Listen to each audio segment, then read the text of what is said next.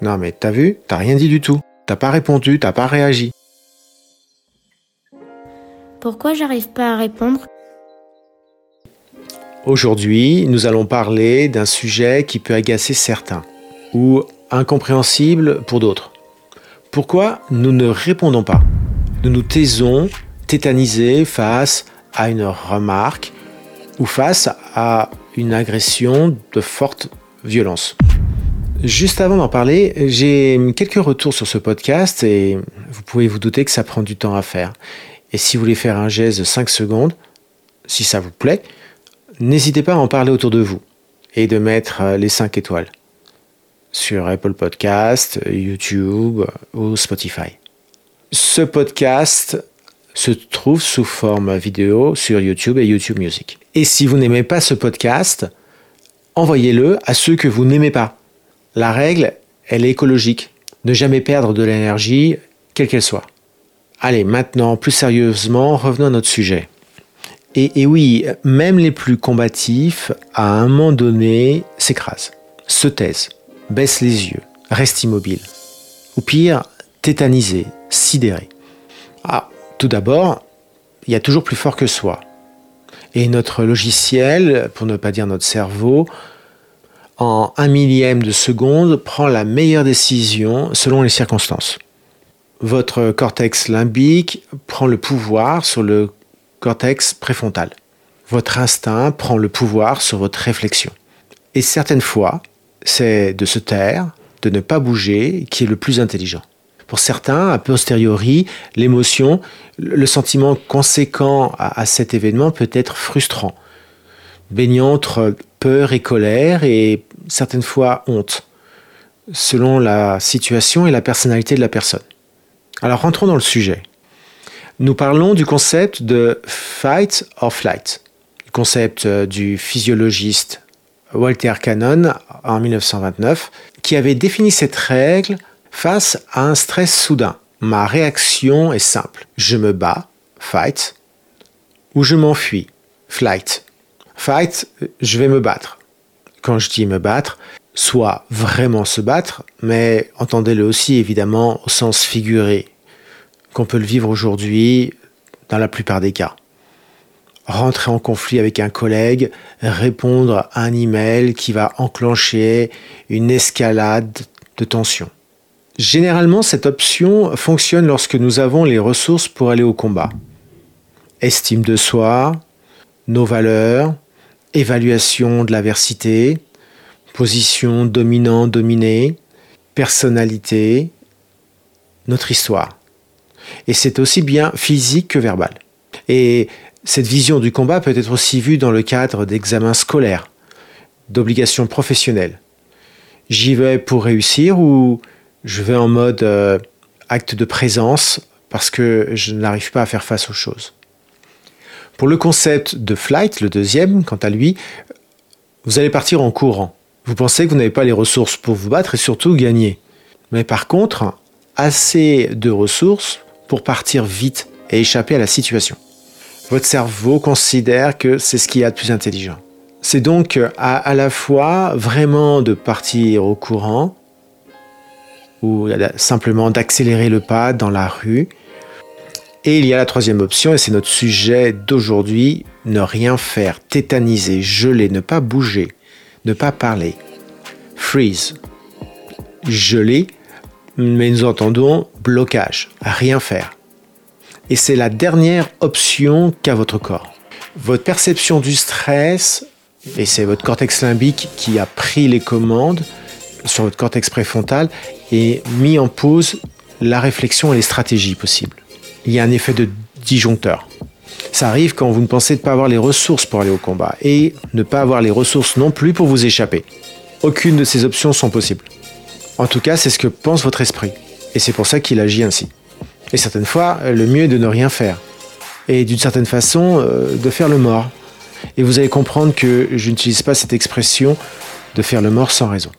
Alors attention, je vais, je vais distinguer deux cas où les méthodes sont totalement différentes. Un, notre réaction de s'écraser est disproportionnée par rapport au stresseur. Nous aurions pu répondre à la remarque d'un collègue ou de sa belle-mère. Et deuxième cas, deuxième situation, situation de violence grave, générant un stress traumatique. Facilement, je pense à agression physique, voire sexuelle, attentat, etc.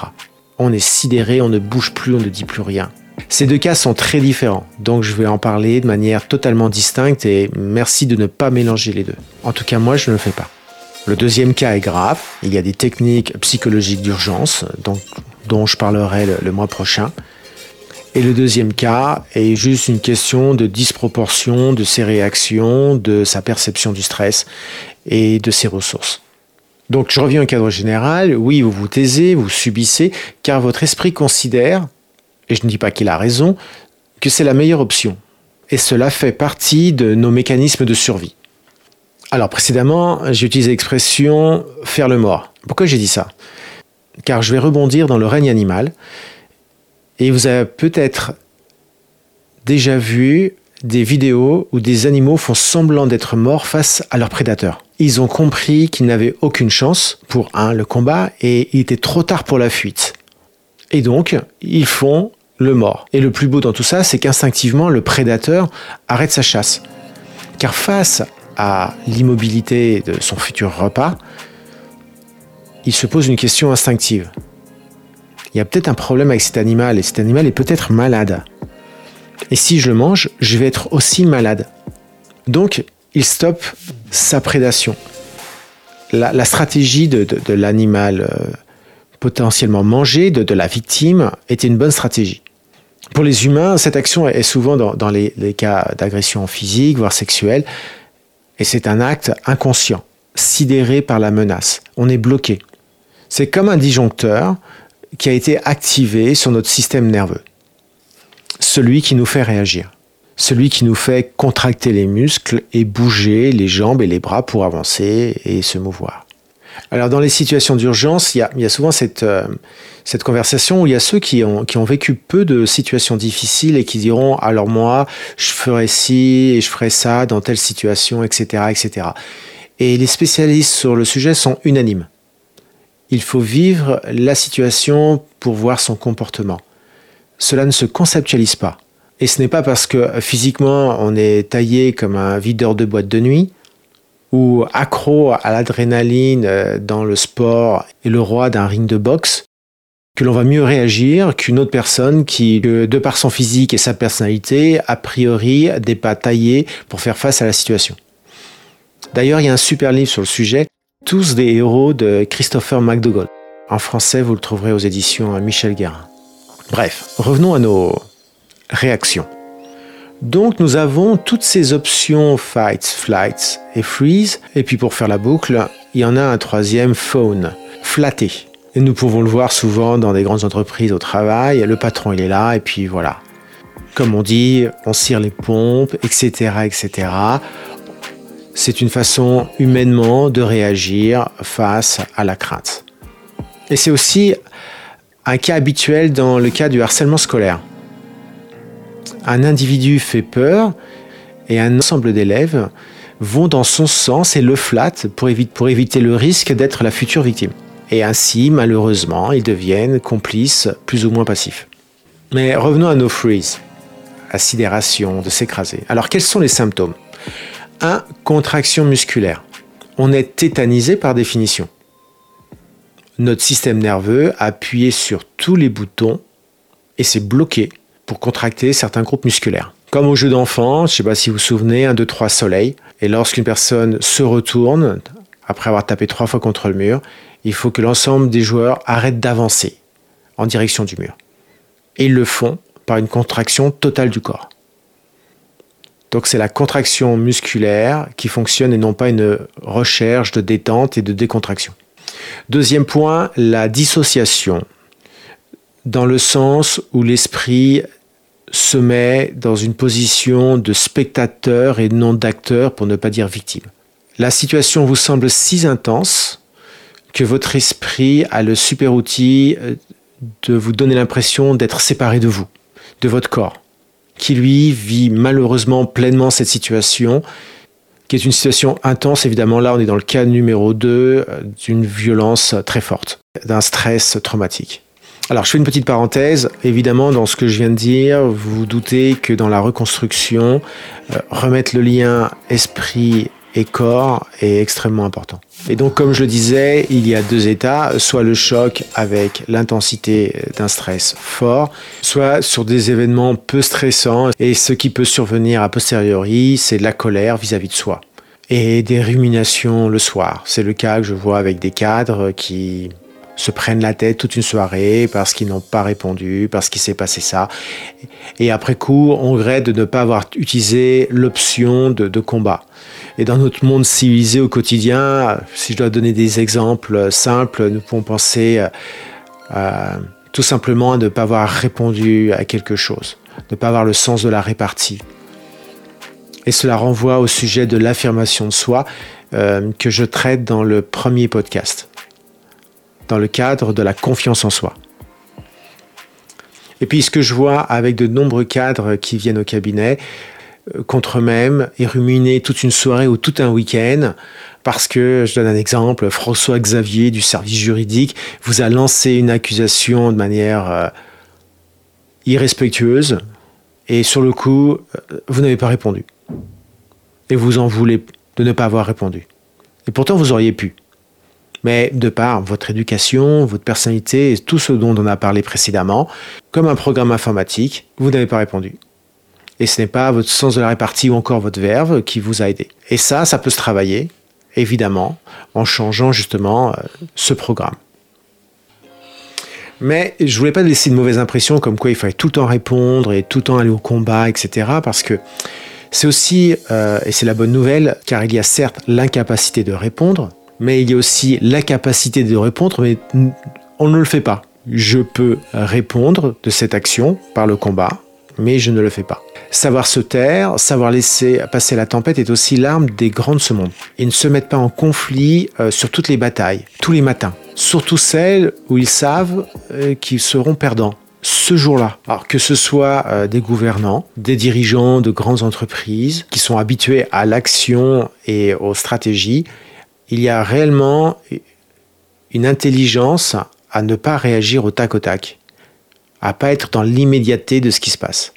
Et dans, mon expérience, quand j'ai eu la chance de fréquenter euh, certaines de ces personnes, j'étais fasciné de voir, par certaines de ces personnes qui ont eu du succès dans les affaires ou en politique, j'étais fasciné de voir qu'ils avaient cette force.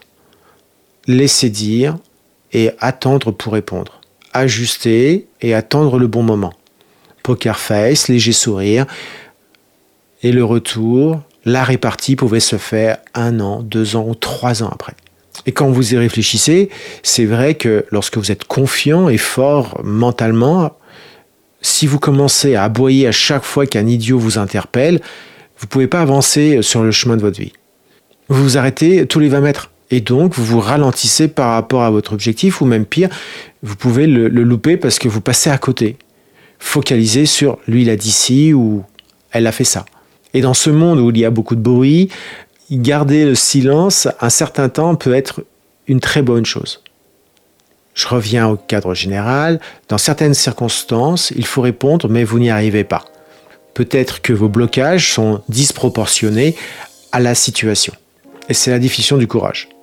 Je n'ai pas du tout envie, mais j'y vais. Alors, comment régler ça? Reconnectez-vous avec votre corps. Donnez le message à votre corps qu'il est en sécurité là et maintenant. Alors, il y a des techniques pour ça. L'autre élément, le fluide fait partie de votre cortex limbique. D'accord? Donc, c'est plutôt un, un réflexe et une attitude primitive. Et il est très lié au corps. Donc, c'est par l'action et par le mouvement qu'on aide aussi à changer les choses. Et donc avoir une approche psychocorporelle va vous amener dans le bon sens, dans la bonne direction. Mettre son corps dans une situation de sécurité et mettre son corps dans le mouvement pour agir. Il y a une variété de contextes. Certains frises sont normales lors d'agressions physiques ou pire. D'autres cas sont peut-être un petit peu exagérés.